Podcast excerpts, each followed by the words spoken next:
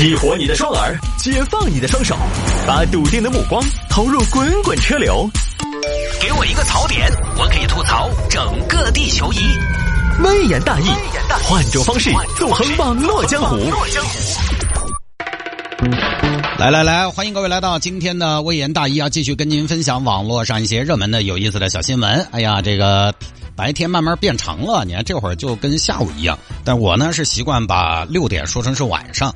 这个大家在新闻播报里边要习惯习惯啊，好吧。下了节目之后呢，也欢迎各位来跟我们进行交流和互动。那我的个人微信号呢是拼音的谢探数字的幺三，拼音的谢探数字的幺三，加为好友来跟我留言就可以了，好吧。言归正传，开始分享的今天的小新闻。有听众朋友说摆一下这个事情，英国法官裁定称男性为秃头构成性骚扰，就这么一个事儿啊。这个事儿说英国一个托尼。啊，是真正的英国的托尼，不是英国的一个理发师啊。英国一个托尼在厂里边上班，我们好久没走译制片的感觉了。前两年呢，这个托尼就跟主管发生了争执。嘿，托尼，你到底在干些什么？呃，我没有干什么吧？我我难道不是在工作吗？真该死，这是你应有的工作态度吗？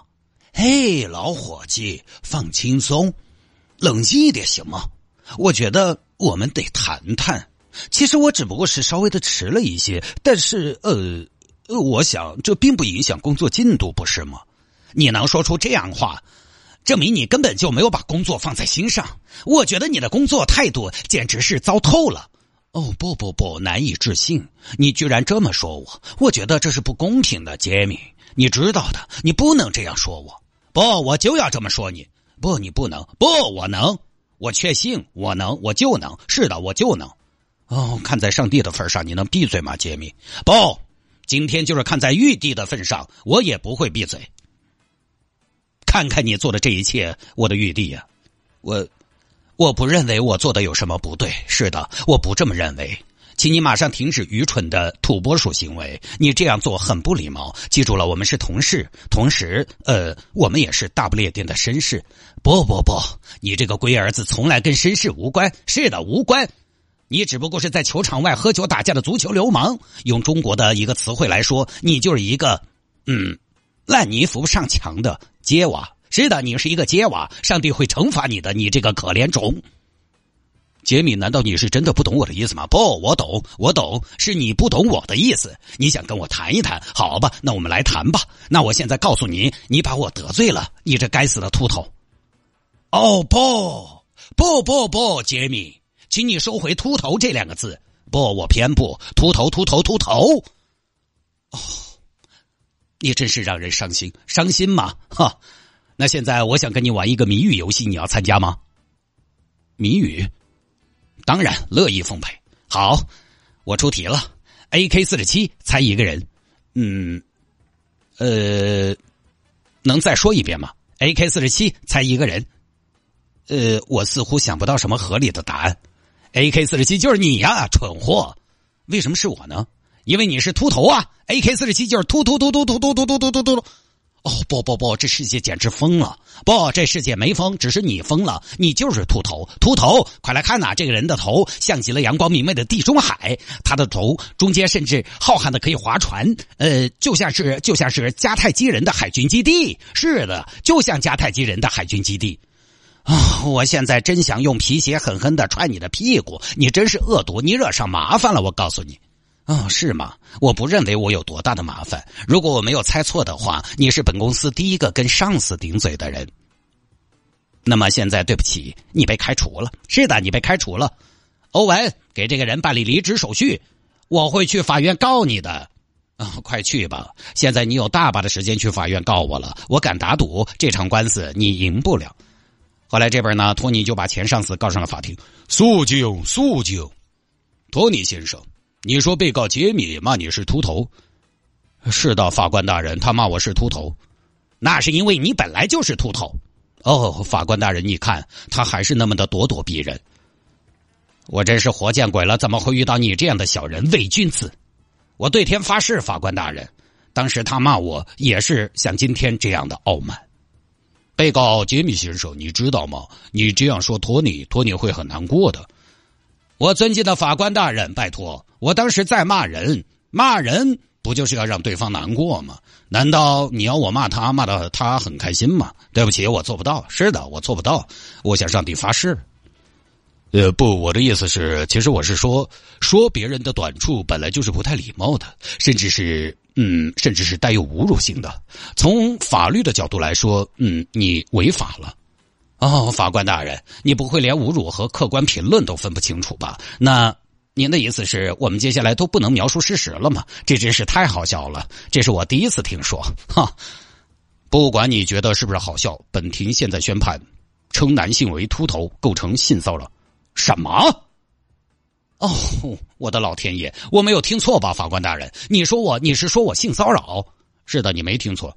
哦，不可能，不可能，您大概是糊涂了，法官大人。我性骚扰他吗？谁呀？你瞧瞧他，法官大人这样一个人，试问一下，我怎么可能有这样的想法？不，天赋人权，我们每个人都有被性骚扰的权利。我想，托尼先生也不例外。在一九九五年，在英国有这样一起案件。当时称男性秃头被认定为跟公开评价女性的身材是一样的性质。我们是判例法国家，所以他就是性骚扰。不，这不公平。接下来本庭宣判，被告揭秘使用侮辱性语言侵犯了原告的尊严，构成了针对原告的恐吓性的环境。该行为出于这一目的，而且跟原告的性别有关。托尼，你将获得赔偿。哦，感谢上帝，坏人终将受到惩罚。从一开始我就知道，是的，从一开始我就相信，就这么个事情啊。这事情呢，就当我练普通话了，大家当个趣闻听了就是了，我们就不多说那么多。呃，英国呢有英国的文化和环境，这个你换成是我们这儿呢，肯定他无论怎么说，算不得是性骚扰啊。你就 就比如说我们我们国家哈，可能秃头都不算什么侮辱性的语言，你就觉得可能最多就是不当面说嘛，你就觉得可能是一个客观陈述性的词汇。就跟大家经常喊的啥子眼镜儿、白板儿、胖娃儿啊，就这种差不多。这种呢，大家在我们国家至少可能大家没有那么敏感，但是呢，我们这个行业其实是有一定要求的。我举个例子，比如说大家可能经常说盲人，对吧？我们一般在节目里边要求我们不说盲人，我们一般是要求说什么呢？视障人士来进行表述。再比如说听不到，我们的要求就不是民间的聋子。我们是要求表达成听障人士，这个呢，我个人还是觉得他还是一个进步。就大家平时呢要求当然没那么高，对吧？话到嘴边你说出来就说出来，无所谓，无伤大雅啊。但是呢，还是可以稍微注意一下，倒也不一定谈得上骚扰之类的。一般朋友，你生活中说话这么多年的习惯，可能也很难一时半会儿把它改过来。但是呢，尽量的对别人少用那种贬低性的词汇。呃，其实我们还是可以做得更好的。你想一下，你一天。是吧？你一天喊我谢麻子、谢龅牙，我也恼火。有些朋友可能觉得这个是不是有点矫枉过正，太过追求正确？我觉得呢，追求正确并没有错，而且这也不是什么太难的事情，对吧？不是需要你做多大的牺牲，做多大的让步。哎呀，我不这么叫，我就少了一斤肉，不是说，不是付出好大代价的事情。张口闭口之间呢，给人家心中一点光。你给人家心中一点光呢，嘴上也就忍那么一下。我觉得这个事儿吧，性价比还是很高。我个人的出发点来说，我还是愿意做的。就我这两年，我就特别注意在称呼上不要有明显的歧视性。但我可能有的时候有有些过了。我有时候，比如说节目里边说到小偷，说小偷，我就在“小偷”这两个字有没有有没有有点歧视小偷？我甚至都想说，哎，就这位小偷朋友，就有点过了。反正秃头这个事情呢，你去说不秃头的人，你随便说；人家真秃头，你去说讨人嫌。当然有朋友说，那我是开玩笑，开玩笑这个事情也讲究。生活当中有些玩笑，有些调侃，就是他自己可以说，你其他人就不行。同样的玩笑，不同的时机，效果也不一样。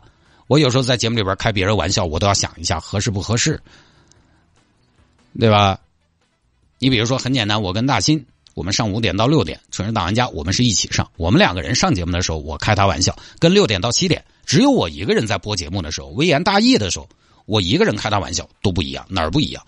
我们两个人上节目，开他玩笑呢。我们是当面开玩笑，开开完这个玩笑，大家可以嘻嘻哈哈。我开他，他开我，你来我往也就过去了。面对面的，他更知道我的语境。但我一个人上节目，我开他玩笑，他这个时候只有听到这个玩笑，我想咋个说咋个说。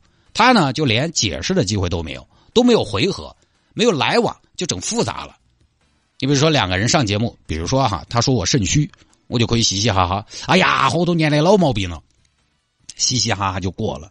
一个人上节目，他说谢探肾虚，我都没有还嘴的机会。